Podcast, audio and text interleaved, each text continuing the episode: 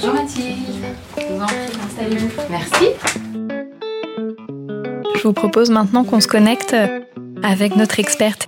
Qu'est-ce que c'est que le harcèlement scolaire? Que le haut potentiel Qu'est-ce qu'on appelle une famille recomposée? Le cerveau de l'enfant est extrêmement malléable. C'est un biais culturel. Ce stress chez les enfants s'exprime souvent par Autant de questions euh, auxquelles nous allons euh, essayer de réfléchir avec vous. euh. c'est pas toujours clair pour les parents.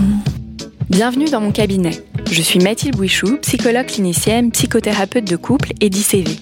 J'accompagne des femmes, des hommes, des futurs parents dans ce voyage joyeux, mais parfois délicat, difficile de la parentalité. Les parents parfaits n'existent pas. La parentalité est une découverte de l'autre, mais surtout de soi. Une occasion de se confronter à ses propres forces, mais aussi à ses limites et à ses freins. Car les enfants ont avant tout besoin de parents humains. C'est sur ce chemin que je tente de vous accompagner.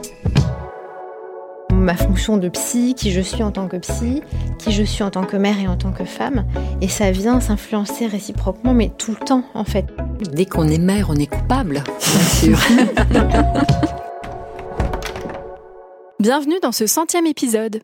Et oui, déjà 100 épisodes, c'est incroyable. Jamais je n'aurais pensé que cette aventure m'amènerait jusque-là et que j'aurais la chance d'échanger avec autant de parents et d'experts sur tous ces sujets en lien avec la parentalité. Pour cet épisode anniversaire, j'ai voulu réinviter des expertes qui sont intervenues dans des épisodes qui vous ont passionné pour qu'elles nous parlent à leur tour de leur parentalité. Bonjour Christelle Gollner. Bonjour. Tu es psychologue clinicienne, psychothérapeute familiale et de couple, ainsi que d'ICV. Tu exerces en libéral à Paris, dans le 8e arrondissement, et tu es maman de deux enfants de 11 et 7 ans. Bonjour Nathalie Piquet. Bonjour. Tu es sage-femme, gestalt thérapeute. Tu as aussi fondé le centre de formation spécialisé dans le domaine de la périnatalité qui s'appelle Natal Formation.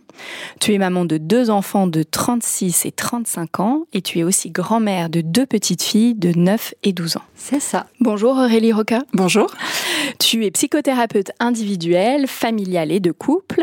Tu travailles en libéral à Puteaux et tu es maman de trois enfants de 12, 9 et 6 ans. C'est ça. Et moi, je suis maman de deux enfants de 7 et 5 ans. Merci à toutes les trois d'être euh, aujourd'hui euh, avec moi. En tant que psychologue spécialisée en périnatalité, je perçois régulièrement dans le regard de mes patientes et de mes patients que je suis celle qui sait par certaines remarques, des petites phrases déguisées, voilà, j'entends qu'ils imaginent que je suis une mère parfaite qui a réponse à tout et qui rencontre peu ou pas de difficultés. Et pourtant, les psys sont des parents comme les autres. Dans cet épisode, je vous propose donc de découvrir la face cachée. Comment cet intérêt pour la parentalité a émergé chez mes invités et chez moi. Quelles difficultés rencontrons-nous avec nos enfants? Quelles questions on se pose concernant leur éducation? Comment notre métier a-t-il influencé notre manière d'être parent? Et inversement, comment notre parentalité a-t-elle influencé notre manière d'être psy? Alors moi, j'ai plongé dans le domaine de la périnatalité. J'étais toute jeune diplômée, j'avais à peine 23 ans. J'étais très loin de toutes ces préoccupations euh, autour de la maternité, du devenir parent. Et puis, ça m'a euh, fascinée, bouleversée aussi, euh, tant d'émotions, l'intensité de ce qui peut être euh, vécu à ce moment-là. Et puis, dix ans plus tard, bien longtemps après, je suis devenue euh, maman. Et puis, mon intérêt n'a fait que grandir avec mes enfants. C'est d'ailleurs plutôt à ce moment-là que je me suis intéressée aux questions dites plus éducatives autour de la parentalité. Pour toi, Christelle, à partir de quand il a commencé cet intérêt? Ben, je dirais qu'il a commencé enfant, jeune ado. J'ai voulu très jeune être euh, psychologue. Alors, je connaissais pas le métier de thérapeute familial euh, à l'époque, mais je pense que clairement, euh, les dysfonctionnements familiaux, comme on le sait, on ne devient pas psy ou thérapeute familial par hasard. Et donc, cet intérêt et cette réflexion sur mais qu'est-ce que c'est en fait là ce que mon père est en train de faire, ma mère est en train de faire. Donc, je remettais beaucoup en question et je réfléchissais beaucoup déjà du haut de mes 12 ans, en fait, sur l'impact que ça pouvait avoir sur l'enfant que j'étais. Je peux vraiment dire que ça a démarré à, ce moment-là. Puis après, avec l'adolescence, j'ai eu envie de faire d'autres métiers. Et puis, je suis revenue, en fait, à mes amours euh, après le bac. Et pour toi, Aurélie? Alors, j'ai fait beaucoup de babysitting quand j'étais jeune. La confrontation aux enfants, etc., de sentir comment se positionner, c'était pas toujours euh, évident. On tâtonne, etc. Et en fait, quand j'ai fait euh, mes études de psycho, j'ai fait un stage dans, avec une personne euh, qui m'a ouvert un monde en fait autour de la parentalité, ce qu'on appelle la parentalité euh, bienveillante, positive, etc qui m'a beaucoup questionné, qui m'a beaucoup interpellée et ça a fait euh, sens pour moi en fait. C'était une évidence que euh, cette question de comment se positionner, comment accompagner, comment être entouré pour moi, c'était une évidence. Et donc, à partir de là, j'ai ouvert des portes, j'ai lu des livres. Je me suis dit, ah ouais, c'est un truc de dingue. Et puis après, je suis devenue maman pour la première fois. Et alors là, bon, il y avait les choses qu'on sent au fond de soi. Et puis après, il y a euh, ce que j'ai appris au fur et à mesure, parce qu'on grandit avec ses enfants. Nos enfants sont les plus grands enseignants, j'ai envie de dire. Donc, euh, et j'apprends encore tous les jours aujourd'hui. Oui, il y a la théorie, puis il y a la pratique. Voilà, exactement. Et pour toi, Nathalie? Pour moi, je crois que j'ai commencé à m'intéresser à la parentalité le jour de ma naissance. Pourquoi ça? Parce que je suis née d'une maman qui était en deuil de la personne qu'elle a plus aimée au monde, sa grand-mère Berthe. Et puis, très vite, elle a fait une dépression du postpartum. Et donc, j'ai été un bébé d'une mère en dépression du postpartum. Et j'ai mis toute mon énergie à la tenir debout pour que moi, je puisse m'appuyer sur elle pour grandir. Et ben, des années plus tard, j'en ai fait un métier de comment prendre soin des mères, de la mienne et des bébés, et de moi à travers euh, tous ces bébés. Déjà, ce qu'on a partagé, c'est que c'est un peu toute notre histoire personnelle qui nous a euh, amené à nous intéresser à la périnatalité, à la parentalité, avant même euh, de devenir parents. Dans vos cabinets, vos consultations, vous rencontrez voilà, toutes les trois beaucoup de parents avec des problématiques très différentes. En quoi ça a eu un ou des impacts sur votre vie d'être confronté à, à autant de parents et autant de problématiques autour de la parentalité? Moi, en tout cas, quand tu poses la question, la première chose qui me vient, c'est quand j'écoutais les parents avant de devenir euh, moi-même mère, ça activait chez moi la préoccupation d'avoir fait un, un, gros travail personnel avant de devenir mère parce que je voyais à travers les patients à quel point quand ce travail n'avait pas du tout été fait en amont, voilà les difficultés dans lesquelles les familles euh, se retrouvaient, les enfants qui portaient le symptôme, etc. Et donc je me disais ok. Et donc je remercie vraiment et régulièrement dans ma tête et dans mon cœur je l'ai fait. Je remercie tous les patients qui ont été des grands enseignants et qui m'ont permis euh, pas d'éviter toutes les erreurs parce que évidemment j'en fais plein, mais en tout cas de pouvoir euh, dépasser certains écueils. Moi, je dirais que hum, chaque personne euh, que je reçois, et notamment les parents, c'est il n'y a pas de recette miracle. et pour l'expérimenter euh, chaque jour, il n'y a pas de recette miracle. Je pense qu'on a tous des belles capacités, des belles ressources, et c'est apprendre aussi à se faire confiance. Il y a toujours une résonance entre les parents, ce qui se passe avec l'enfant et ce que ça peut venir titiller chez nous. Après, c'est toujours important de regarder ce que ça vient titiller chez nous, parce que comme tu l'as si bien dit au début, bah, on n'est pas des parents parfaits, on n'est pas des gens parfaits et on fait du mieux qu'on peut. Moi, je vois combien, en fait, chaque personne que j'accompagne, et ça aussi, je suis pleine de gratitude, me fait grandir, en fait, à chaque fois parce que ça vient m'interroger, ça vient me montrer des zones euh, parfois que j'ai pas vues, ça vient me, poser des questions et donc, euh, en tout cas, j'apprends encore tous les jours. Il y a mes enfants et puis il y a aussi des personnes que j'accompagne. En tout cas, c'est euh, un chemin qui continue à chaque instant. Et toi alors Mathilde, ça a eu quel impact sur ta vie? Bah, en tout cas, travailler en périnatalité bien avant moi-même de devenir mère ou d'en avoir même la, la préoccupation, ça m'a permis au moment où je suis devenue mère, ou en tout cas j'ai commencé à avoir euh, ce projet, ce désir, cette envie d'être extrêmement informée et du coup, cette information, elle a plutôt été rassurante pour moi et j'ai pu un peu m'appuyer dessus, m'appuyer finalement sur les expériences de toutes les femmes que j'avais déjà accompagnées pour pouvoir aussi vivre cette étape-là de ma vie, peut-être plus en conscience, de manière plus connectée à ce que je voulais profondément. Donc ça m'a amené à faire des choix auxquels je pense que dix ans plus tôt, je n'aurais jamais imaginé. Donc j'ai accouché en maison de naissance de manière physiologique. Je pense que aussi le fait d'entendre beaucoup de femmes euh, qui ont subi des violences à l'hôpital, des violences gynécologiques, obstétricales, ça m'a amené à être très préoccupée autour de cette cause et puis d'avoir vraiment le souhait, moi, de vivre ce moment-là de manière respectueuse pour moi, pour mon bébé. Donc voilà, je pense que tous ces choix et toute cette réflexion a pu se faire voilà, grâce à, cette connaissance, grâce à toutes ces femmes que j'avais pu accompagner, où j'ai pu m'appuyer sur leur propre expérience à elles pour peut-être, euh, alors je sais pas si c'est éviter des écueils, mais en tout cas faire des choix qui soient plus connectés euh, avec ce que je voulais. Et pour toi, Nathalie? Moi, ça fait dix ans que je travaille en psychothérapie et auparavant, j'ai exercé le métier de sage-femme. Et pendant des années, ce métier, ça m'a nourri et je suis passée de ce qui était euh, quelque chose de la rigueur obstétricale qu'on m'a bien apprise. Et aujourd'hui, on sait que ben, la science, ça sauve des vies, effectivement. Et comment remettre de l'humanité?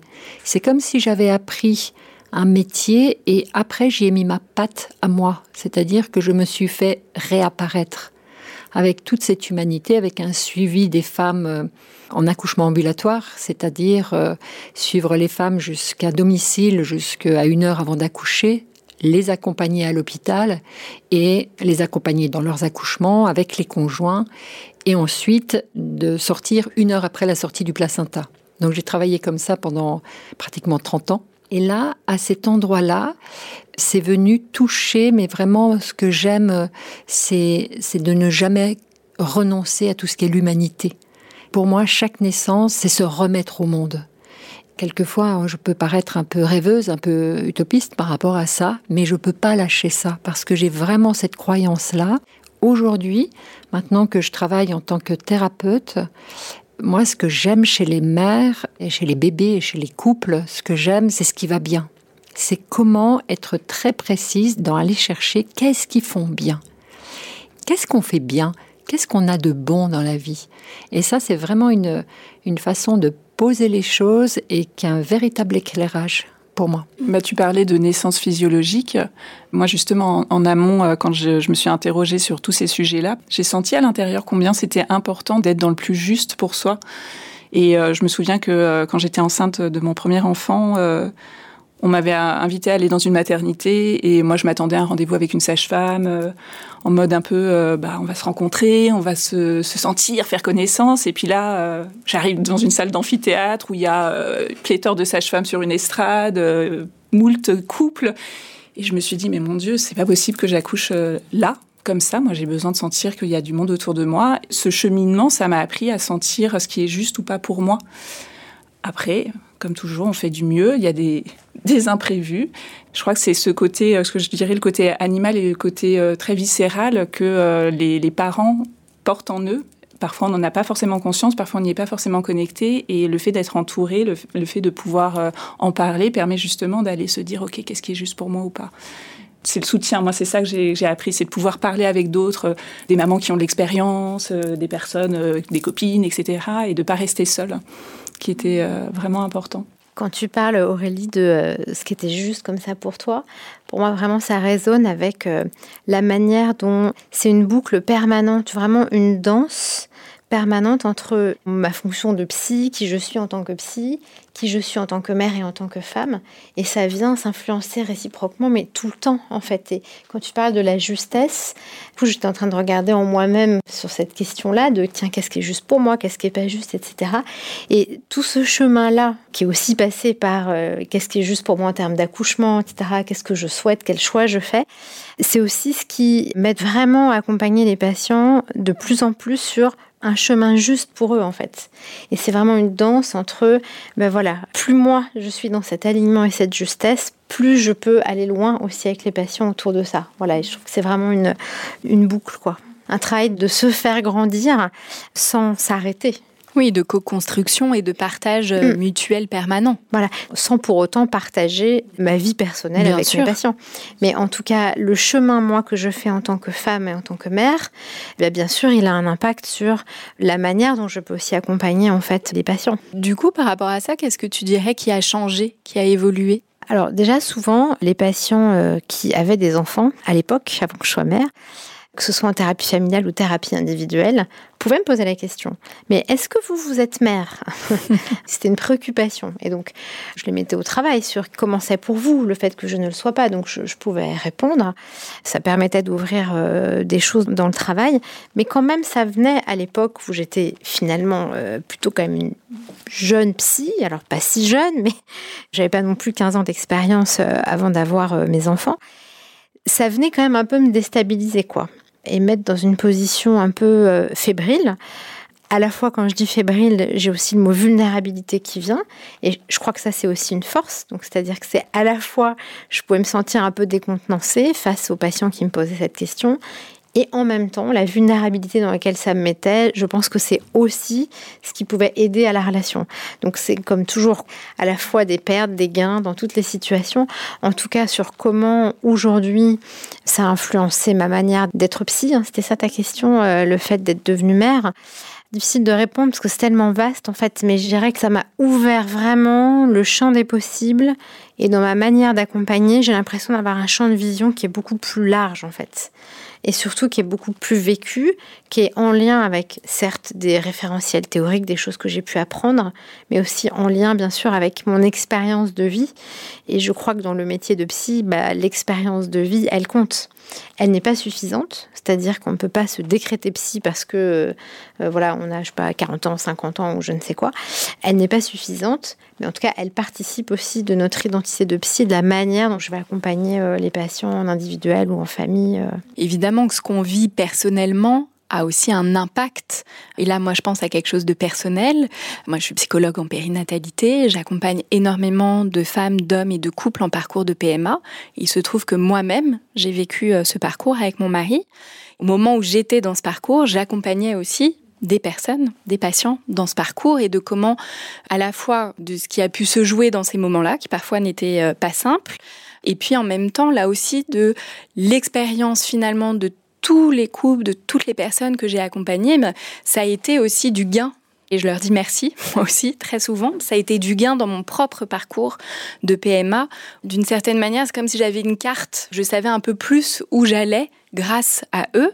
Et ça, je m'en souviens très bien euh, quand j'ai été euh, enceinte, à quel point ça a pu être difficile de l'annoncer à certaines patientes et que j'étais très euh, inquiète de leur faire du mal, que ça puisse être douloureux pour elles. Certaines avec lesquelles j'ai partagé que non, c'était pas si simple non plus pour tout le monde. Voilà. Et que moi aussi, j'avais pu, voilà, sans rentrer dans les détails, mais avec certaines, j'ai eu besoin pour préserver finalement le lien, pour que ça n'attaque pas le lien, de partager cette question intime, personnelle ça m'évoquait ce que tu disais. Et à la fois le gain dont tu parles euh, et comment toi ça t'a euh, fait connaître un champ et arriver sur un terrain qui n'était pas complètement euh, nouveau pour toi. Et en même temps, je suis absolument convaincue de ce que je sais de toi en tant que psy, que ton expérience personnelle, elle est aussi très riche pour tes patients parce que tu as aussi une expertise et une empathie à un endroit j'ai envie de dire, ton corps a vécu des choses que voilà, peut-être d'autres psys n'ont pas vécues. Et l'expérience du corps, elle est aussi très puissante, notre expérience du corps dans notre manière d'accompagner euh, les patients. Oui, et en même temps, euh, chaque patiente qui a un transfert, parfois j'espère plus qu'elle, presque j'y crois plus qu'elle, et parfois je suis tout aussi déçue qu'elle. Donc voilà, je vis aussi avec elle ces ascenseurs émotionnels, ce qui est parfois pas toujours simple. Nathalie, est-ce que euh, toi aussi, voilà, tu as pu vivre comme ça des moments de vie finalement qui se euh, confrontent avec les, personnes euh, qu'on accompagne et voilà, quel écho ça a eu pour toi? Pour parler un petit peu de, ma vie personnelle et que je mets en œuvre aussi dans l'accompagnement, c'est toujours difficile de mettre en œuvre en gardant ce qui est pour soi et de n'utiliser que l'expérience sans dire je sais ce que vous avez vécu. Bien évidemment, c'est plutôt j'ai visité cet endroit-là, comme tu le disais si bien. J'ai deux enfants, donc euh, Anaïs et Victor. Euh, et avant Anaïs et Victor, notre premier bébé a vécu 48 heures. Et depuis cet endroit-là, cette petite Tiffany, elle me guide en accompagnement du deuil périnatal. Elle me guide à un endroit où c'est pas je sais ce que vous ressentez, mais je n'ai pas peur d'y aller. J'ai pas peur d'aller avec eux dans leur chagrin, dans leur colère, parce que à un moment donné, j'ai trouvé moi une issue pour en sortir et j'ai confiance. Ils mettront le temps qu'il leur faut pour sortir de cet immense chagrin, mais j'ai confiance. Donc, je suis en sécurité, tranquille pour les accompagner, parce que j'ai cette certitude-là. Et la même chose pour la dépression du postpartum. La dépression du postpartum qui est un effondrement, je n'ai pas peur d'aller dans le vide avec eux. Je regarde ce tout petit qui est avec une mère qui peut s'effondrer à côté. Je regarde ce tout petit et en lui disant il fait beau dehors. Je te montre un pays où il fait pas peur. Je le connais ton pays. C'est presque avec l'enfant que je fais alliance. C'est des endroits où je suis en sécurité. Je crois que c'est de ça dont les couples, dont les femmes ont besoin, c'est de sentir qu'à cet endroit-là, je suis en sécurité J'imagine, Nathalie, que cet endroit de sécurité que tu as trouvé après ces expériences personnelles très difficiles, douloureuses, j'imagine, je suppose qu'il euh, y a voilà, un travail personnel en fait qui t'a permis de pouvoir à cet endroit-là trouver une sécurité. Une quinzaine d'années de thérapie. je parle de Rosinette. Rosinette, c'est Rose, c'est ma petite fille qui a 9 ans et qui est née à 6 mois et qui a fait 3 mois d'AREA. Et elle est venue, et pour moi, un bébé qui vient au monde à 6 mois, eh ben, ne survit pas. Une expérience qui m'a fondamentalement bouleversée parce que j'ai voulu être un étayage pour ma fille, donc la, la maman de Rose, pour mon gendre, pour la grande sœur, donc, et puis avec mon côté scientifique où je savais exactement ce qu'était la prématurité, et avec ce vécu à l'intérieur de moi de un bébé à six mois, il vit pas. Ça a été pas à pas quelque chose de, oui, de bouleversant, et je ne l'ai pas encore fait, mais je vous livre quelque chose, mais il y a quelque chose qui est très très fort. Cette petite Rosinette, comme je l'appelle, elle est venue réparer chez moi et je ne lui ai pas encore raconté cette histoire-là. Et c'est très important pour moi, et je l'ai travaillé en thérapie, que Tiffany et Rosinette ne soient pas la même. Et donc, pour bien positionner à deux endroits différents. Une qui est devenue un rayon de soleil, veut dire euh, céleste, et puis l'autre qui est là et pour qui je suis Mamie. Voilà. Pour toi, Aurélie, est-ce qu'il y a des histoires de patients ou des situations qui ont pu faire écho à des choses de ta vie personnelle? Bien sûr. de croire que non, non, euh, non, mais bien sûr. Alors moi, de mon côté, par exemple, si euh, je repense à une situation où euh, j'ai été en difficulté avec mon fils, mon deuxième, voilà, j'avais du mal à me positionner, il venait me chercher, enfin bon, voilà, tout, j'ai envie de dire tout ce qu'on peut vivre en tant que parent. Et euh, j'ai accompagné euh, une famille où justement il y avait aussi cette question pour euh, ce petit garçon aussi qui bougeait beaucoup, qui cherchait beaucoup, qui criait beaucoup, qui énervait beaucoup, qui embêtait beaucoup, enfin tout ce genre de choses. Et ce qui est toujours puissant dans ces moments-là, c'est la créativité qui peut émerger dans ces moments-là, qu'on peut manquer quand on est dans le rush et dans l'instant avec son propre enfant. Et euh, quand justement on a un peu ce recul, quand on est euh, en séance, de voir euh, tout d'un coup des, choses qui peuvent émerger d'idées, d'observations, etc., qui fait que derrière on se dit tiens, je vais mettre ça dans un coin de ma tête, c'est une bonne idée pour moi-même. je vais le tenter ce soir. Je vais le tenter ce soir, exactement. Ou hop, ah, ça me permet de prendre une respiration et de revenir dans, dans une autre énergie. Non, c'est toujours d'une grande richesse. Je rebondis sur la confiance dont tu parlais, Nathalie. C'est le fait d'avoir traversé, de traverser des choses nous permet en fait de découvrir bah, qu'on a des belles ressources et de se dire qu'on va être dans cette confiance vis-à-vis des gens qu'on accompagne, c'est cadeau pour eux en fait. De se dire que cette confiance, elle est là et on sait que bah, on est capable de tomber, de se relever, j'ai envie de dire de marcher dans la boue et que c'est pas la fin du monde. Qu'on puisse se dire, bah moi j'ai confiance parce que je l'ai vécu, je l'ai traversé et je sais qu'on peut passer à autre chose, je sais qu'on peut euh, le dépasser. Euh, je trouve à chaque fois que ça crée euh, quelque chose de fantastique euh, dans les relations. J'ai envie de rebondir sur ce que tu dis au sujet de la confiance. L'entrée dans la maternité, mon premier accouchement qui a été extrêmement voilà, puissant, bon, un accouchement physiologique, choisi, qui arrivait par contre plus tôt que ce qui était prévu, ça m'a transformé, ça m'a vraiment, en tout cas du côté de la confiance dans le monde et en moi, je peux dire qu'il y a un avant et un après, vraiment tout ce chemin depuis euh, presque 11 ans, ce chemin personnel, euh, de continuer d'avancer dans des espaces encore plus profonds, plus loin à l'intérieur de moi, que ce soit dans le cadre de la poursuite de la psychothérapie ou dans le cadre d'expériences, voilà, de stages euh, autour du corps, etc., qu'on appellerait aujourd'hui développement personnel, même si j'aime pas tellement le terme, mais en tout cas, euh, voilà, d'espaces comme ça. J'avance sur ce chemin-là pour moi-même, d'aller dans des espaces qui pouvaient me terrifier il y a 15 ans, etc. J'ai l'impression que je peux accompagner dans des espaces plus loin en fait des patients quoi. Notre propre confiance, on la communique, on la partage et on aide finalement euh, la personne qu'on accompagne à se connecter à sa propre confiance et à, la développer. Nathalie, est-ce qu'il hum, y a des difficultés particulières que tu as pu rencontrer en tant que mère ou en tant que grand-mère? Oh bah, Dès qu'on est mère, on est coupable, bien sûr. forcément. Bah forcément. Donc, euh, en tant que mère, euh, les difficultés, c'est peut-être, euh, je vais en citer une en particulier. Mon fils a souhaité faire des études un peu longue hein, pour faire une fac de droit. Et il est arrivé un jour et il nous a dit Écoutez, papa, maman, j'ai quelque chose de grave à vous dire. Voilà. Je suis master 2 en droit public. Je me suis donné à fond pour faire ces études-là. Je suis tellement fière de mon diplôme. Pour autant, je déteste le droit et je n'en ferai jamais de ma vie. ok. bon, on va ranger la coupe de champagne. Et, et tu veux faire quoi? Il a dit me reposer. Il est monté dans sa chambre, il en est redescendu deux ans plus tard. Rien, rien, rien, rien ne l'intéressait. J'ai tenté de tu pourrais faire ça, je t'ai inscrit à ça, rien, rien n'allait.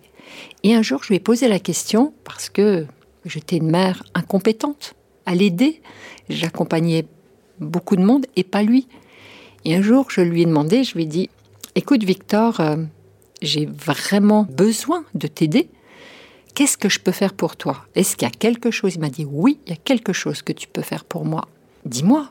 Il m'a répondu Ne perds jamais confiance en moi. Et là, je crois qu'il y a quelque chose qui s'est éclairé et je me suis dit c'est de ça dont il a besoin, je vous donne la fin de l'histoire quand même. J'ai vu qu'il n'était plus dans cette profonde détresse, mais plutôt euh, cool la vie, quoi. Je vais pas trop me bouger. J'ai demandé à mes collègues Je fais quoi Je fais quoi maintenant? Et ils m'ont dit Mets-le dehors oui, quand même, fiche-le dehors, mets-le dehors. Il a des ressources, tu as mis tout ce qu'il fallait dans la machine, ça va s'activer, mets-le dehors. Donc, bon, avec son père, à un moment donné, on lui a dit, on est au mois d'août, au 1er septembre, tu es dehors, tu te débrouilles, tu fais ce que tu es, tu es dehors. Et vous savez ce qu'il nous a répondu? Vous en avez mis du temps, j'ai cru que ça n'arriverait jamais. Quelle lettre Voilà, c'est ça.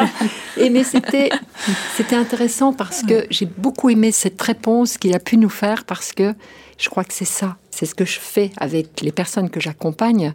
C'est vraiment ne pas lâcher la confiance que j'ai en eux. Jamais. Aurélie, est-ce que toi, il y a une difficulté particulière que tu as pu rencontrer en tant que mère? Euh, Là, ce qui me venait, c'est. Moi, j'avais des enfants qui dormaient pas beaucoup. Vaste sujet, les le, hmm. sommeil des enfants. parce qu'un enfant est censé dormir dès à la sortie de la maternité, non? Euh, Non, non, moi j'ai eu trois enfants qui ont, entre guillemets, comme on dit, pas dormi avant leurs 18, 20 mois la joie d'expérimenter euh, les nuits courtes, les moments de doute, les moments de oh mon Dieu, je vais pas y arriver, qu'est-ce qu'il faut que je fasse? Et je rebondis encore une fois sur cette question de la confiance parce que dans les moments où je doutais, dans les moments où je me disais c'est pas normal, dans les moments où je me disais il devrait dormir, qu'est-ce qu'il faudrait que je fasse, etc., je me perdais en fait complètement. Moi, je partais en vrille, je me disais mon Dieu, c'est pas normal, c'est pas normal, il devrait dormir, il a quatre mois. Et à partir du moment où je me disais non, attends, reviens, connecte-toi à lui écoute, trouve des solutions, fais-le dormir à côté de toi, euh, prends-le dans ta chambre, économise ton énergie, et que j'arrêtais de me, en fait, de me battre contre ces euh, il devrait, on dit, euh, il faut, etc. Et ben, le fait de lâcher, de me dire c'est ok ce qui se passe, fais confiance à ce qui est là, etc. Et ben tout d'un coup, ça permettait que ce soit beaucoup plus fluide et moi je perdais beaucoup moins d'énergie. Et donc les premières années, ben voilà, j'ai pas beaucoup dormi, mais j'ai découvert qu'on a des ressources mais insoupçonnées la journée, bah, j'allais quand même au boulot et j'avais la pêche et je trouvais, j'avais des ressources de dingue. Il y a quelque chose qui, à un moment donné, s'est résorbé tout seul. Et c'est là où, euh, parfois, aujourd'hui, je trouve qu'on met peut-être parfois un peu trop de psy dans tout ce côté de il faut, il doit, c'est la norme, c'est comme si, c'est comme ça. Et donc, tout devient en fait un problème potentiel alors qu'il n'y a pas forcément de problème en fait. On crée pour moi parfois des problèmes alors que c'est pas forcément euh, justifié et parfois c'est juste ça prend du temps. Parfois euh, c'est des enfants qui dorment pas beaucoup, parfois ma fille ne dormait pas beaucoup. Euh, c'était un enfant qui faisait des siestes éclairs, des siestes où on se dit ah, ça y est c'est un bébé, elle ferme ses yeux, je dis ça y est elle va dormir et cinq minutes après, paf, les yeux s'ouvraient genre, eh, ça y est, c'est reparti pour un tour. Je me dis, c'est pas possible, c'est pas possible. Donc, on est tous différents et je crois qu'en tant que parent, et là j'en viens à cette question de la créativité, c'est d'être dans cette créativité avec chaque enfant parce que chaque enfant est unique, chaque personne est unique et euh, aujourd'hui je me dis c'est d'apprendre à faire avec chacun.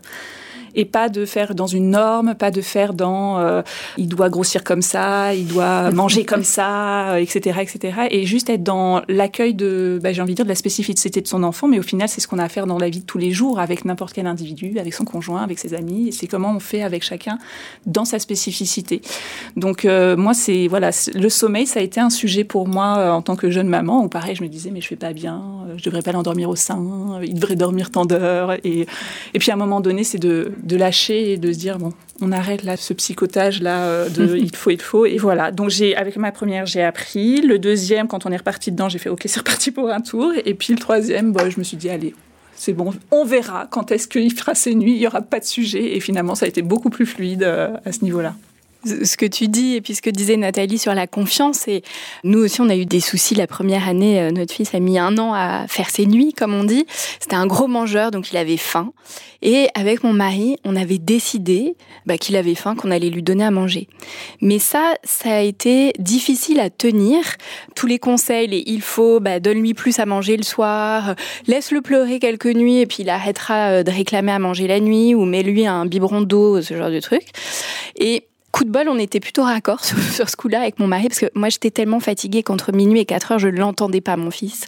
Mais par contre, lui, mon mari l'entendait et se réveillait et allait lui donner à manger. Et puis on s'est dit, un jour, ça s'arrêtera, ça va pas durer toute la vie, mais il y a eu des nuits, voilà, on, se le redisait, ça, ça va pas durer, il y a un moment, ça va s'arrêter, et de tenir, donc de faire confiance à son enfant, mais de se faire confiance à soi. À 11 mois, je crois, euh, un jour, ça s'est arrêté. Il a arrêté de demander à manger la nuit. Et c'était bon. Et là, on se dit, waouh, une nuit complète. Oh, c'est ça, j'avais oublié. Pour toi, Christelle, quelles ont pu être euh, une ou plusieurs difficultés? Alors évidemment, il y en a eu plein. Peut-être en tout cas, la première qui me vient, là quand tu poses la question, c'est euh, les colères, notamment de mon fils aîné. Les très grosses colères de mon fils aîné où évidemment je me sentais euh, complètement impuissante, pour mon mari pareil. Et c'est sûr que ça rebondissait aussi beaucoup avec mon métier où je me disais, euh, bah c'est la cata, quoi. Enfin, comment je peux euh, prétendre accompagner des patients ou des familles autour de ces questions-là et être vraiment en difficulté? Je pense même à une situation là avec une famille où c'était très difficile. Donc en thérapie familiale, je travaille en, en co-thérapie, donc nous sommes deux et, et franchement heureusement. Euh, notamment pour la situation à laquelle je pense. Je pars de chez moi pour aller en consultation et au moment de partir, euh, bah voilà, une énorme crise de colère de mon fils. Donc très désagréable comme départ. Bon, mon mari prend le relais, j'ai confiance à ce niveau-là, il n'y a pas de souci. Je pars euh, voilà pour les consultations. La première famille qu'on reçoit avec ma collègue, enfin premier entretien, donc c'était une nouvelle famille, et là ils arrivent avec une configuration familiale la même que la nôtre, des enfants dans les mêmes âges et avec une problématique de colère et des enfants avec une personnalité très très similaire à celle de mes enfants. Et alors là, c'était terrible parce que je me sentais pour le coup beaucoup trop identifiée à ce qui se passait dans cette famille. Voilà, en tant que psy, euh, pouvoir euh, se regarder et voir ce qui est en train de se passer et avoir ce recul-là, c'est quand même vraiment j'ai envie de dire, euh, nécessaire. Et euh, moi, c'est ce qui m'a un peu sauvée quoi, dans ce moment-là. Et la cothérapie. Parce qu'au moment où on a fait l'interséance, c'est-à-dire quand on sort en cours de séance pour échanger et revenir euh, après, ensuite voir la famille, je lui ai partagé. Et je lui ai dit que j'étais en fait là vraiment très touchée par ce qui se passait pour cette famille, que j'étais encore prise par l'émotion de ce que j'avais vécu le matin. Là, pour cette fin de séance, j'avais besoin de m'appuyer sur elle davantage, que j'allais mettre un petit peu en retrait parce que je voyais que moi j'avais besoin de faire un travail de, distinction entre ce qui m'appartient et ce qui appartient à la famille. Je ne pourrais jamais, en tout cas, éviter des situations qui me touchent, éviter des situations qui me rappellent euh, des choses de mon histoire, soit de mon histoire passée, soit de des choses qui sont euh, actuelles. Voilà, ça fait partie de la vie, c'est comme ça, donc je, je les accueille. Mais c'est effectivement qu'est-ce que j'en fais, qu'est-ce que je mets en place pour pouvoir faire ce distinguo quoi, entre ce qui m'appartient, ce qui appartient à l'autre, et pouvoir rester pleinement disponible pour les personnes que j'accompagne. Donc il y a le travail de psychothérapie et puis il y a aussi tout l'espace de supervision. Un superviseur, bah, c'est le fait qu'on aille voir un autre professionnel, euh, un psychologue, un psychothérapeute, un thérapeute familial, pour amener des situations dans lesquelles euh, bah, voilà, euh, je me sens en difficulté, dans lesquelles en tant que thérapeute on se sent en difficulté et donc on va pouvoir bah, réfléchir quoi, aux enjeux relationnels, aux enjeux personnels, qu'est-ce qui appartient à la famille et comment je peux utiliser ce que je vis non pas pour moi dans l'espace de la thérapie, mais comment je peux l'utiliser pour accompagner, j'ai envie de dire encore mieux, en tout cas davantage euh, les, personnes. Quoi. Hmm. Oui, ça me réévoque ce dont je parlais tout à l'heure, de cette annonce de ma grossesse voilà, qui m'inquiétait beaucoup. Et en effet, je l'ai beaucoup travaillé euh, à la fois en supervision, à la fois euh, dans un espace thérapeutique pour pouvoir voilà, le faire de la manière qui soit la plus confortable possible pour moi et donc aussi pour les personnes que j'accompagnais à ce moment-là. Bien sûr. Nathalie, pour toi, qu'est-ce qui a été euh, ou qu'est-ce qui est encore le plus important à transmettre à tes enfants et à tes petits-enfants? Je parlais de confiance tout à l'heure. Et, je crois que la phrase que mes enfants entendent le plus souvent et qui me tient à cœur, c'est comme tu feras, ce sera bien. Et c'est pas que je me désintéresse, bien au contraire, c'est vraiment, je suis convaincue de les regarder faire, de les regarder grandir, de faire un étayage, de créer les conditions pour qu'ils puissent s'appuyer sur moi mais c'est eux qui ont le dernier mot. C'est vraiment ça que j'ai envie de leur transmettre, c'est la liberté et que ils ne peuvent en aucun cas et jamais être décevants pour moi. Merci Nathalie. Aurélie, toi, qu'est-ce que tu as envie de transmettre à tes enfants? C'est l'autonomie.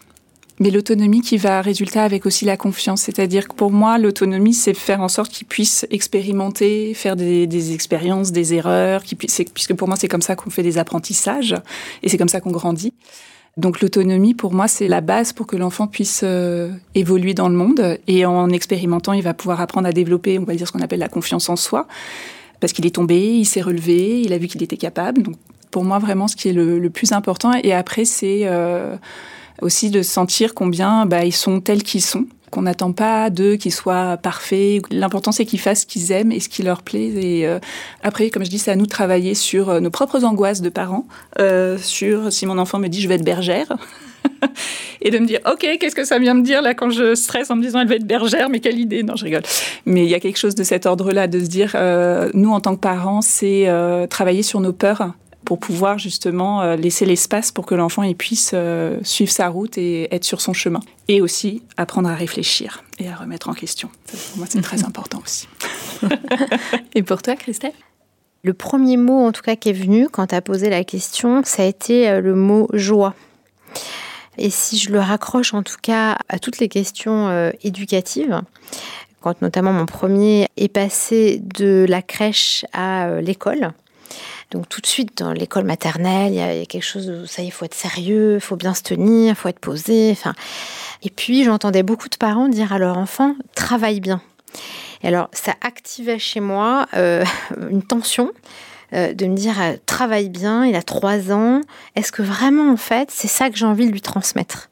Et au fond, si c'est travailler, c'est quoi son travail d'un enfant de trois ans? Du coup, j'ai fait le choix de dire euh, toujours, et, je le garde très souvent d'ailleurs, ça, même avec des enfants plus grands, amuse-toi bien parce que c'est très important pour moi de transmettre dans ce qu'ils ont à vivre, d'y mettre de la joie.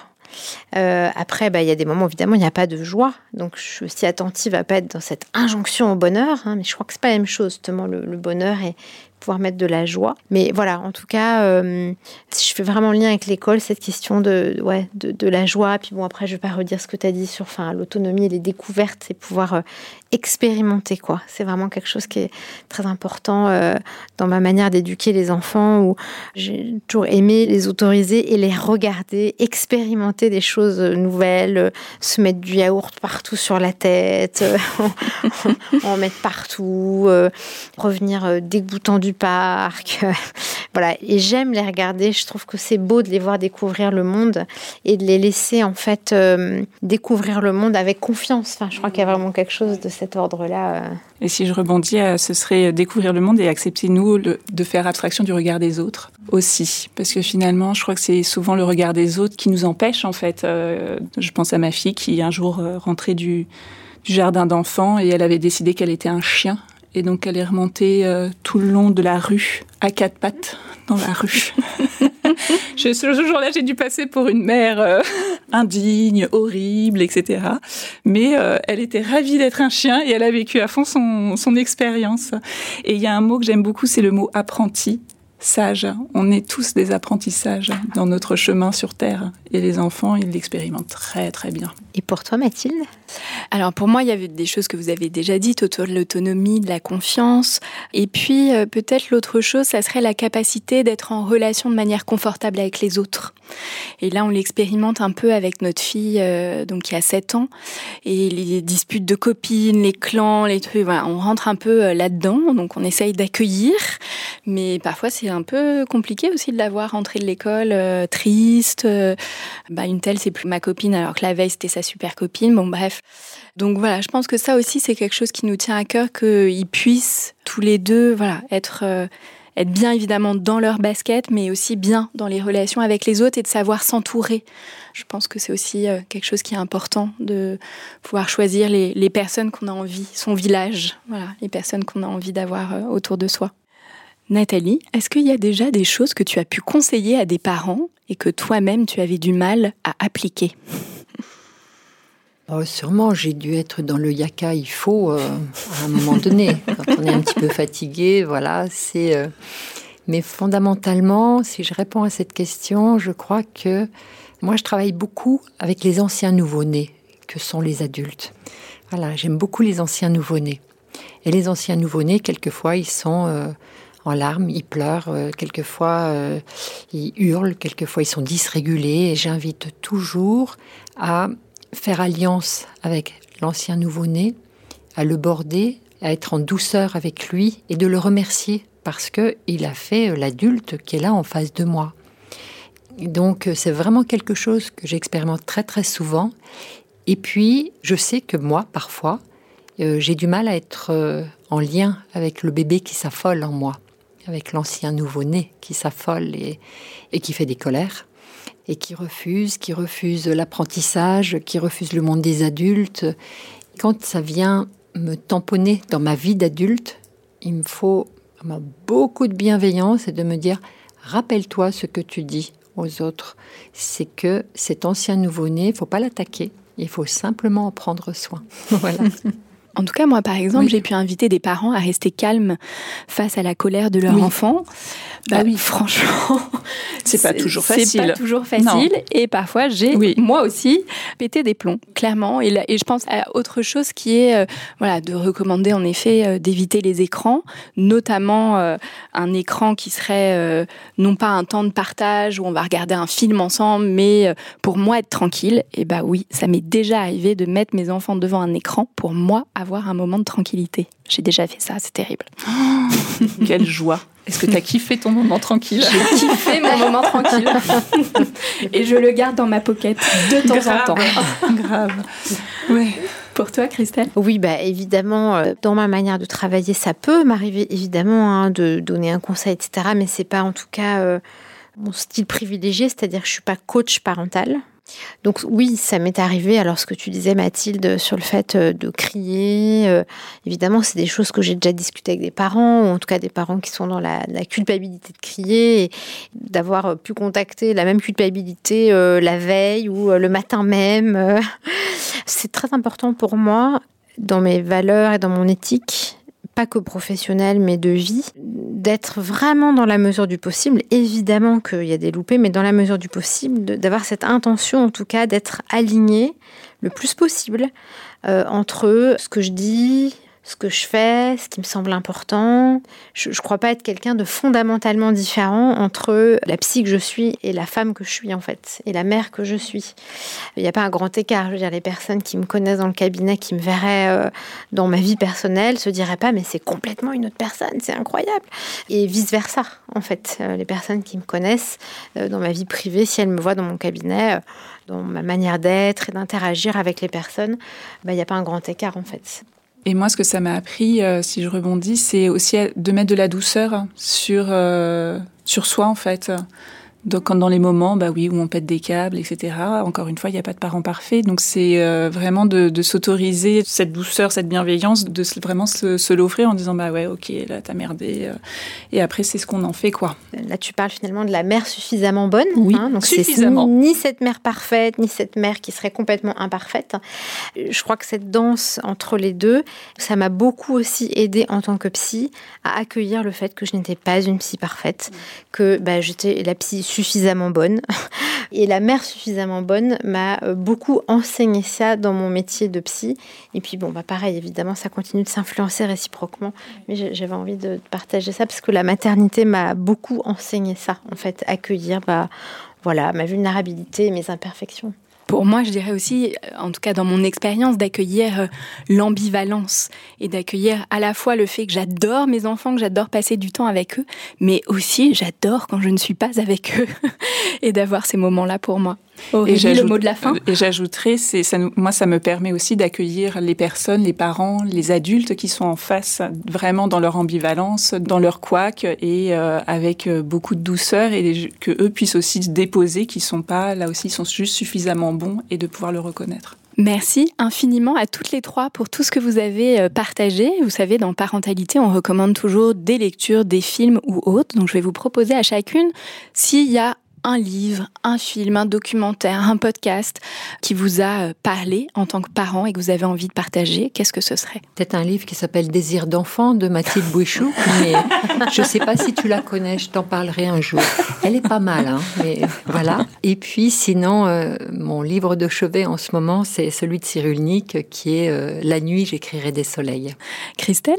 Alors sur en tout cas un livre euh, qui a été un peu un phare pour moi dans les années euh, difficiles, notamment autour des colères, c'est euh, L'amour ne suffit pas de Claude Almos. Et moi, je vais parler d'Isabelle Filiosa, Il n'y a pas de parents parfaits. Un film, alors je sais pas, c'est celui qui me vient là, je sais pas pourquoi je pense, mais donc je partage, c'est Encanto. Le Qui- Disney Le Disney, oui. Que je trouve fantastique dans comment chaque personne dans une famille a sa spécificité, a son apport et comment euh, on fonctionne ensemble et qu'il y a des couacs aussi dans les familles et que c'est pas grave et que le tout c'est euh, de pouvoir euh, justement regarder, le dépasser.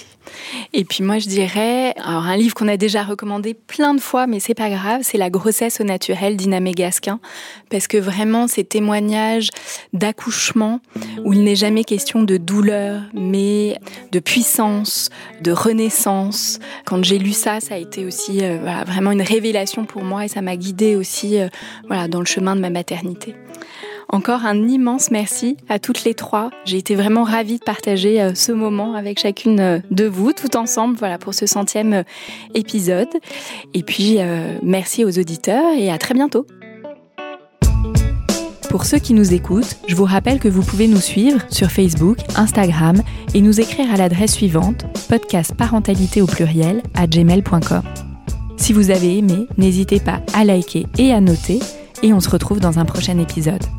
En attendant, mon livre Désir d'enfant aux éditions Solar est disponible dans toutes les librairies. Bonne lecture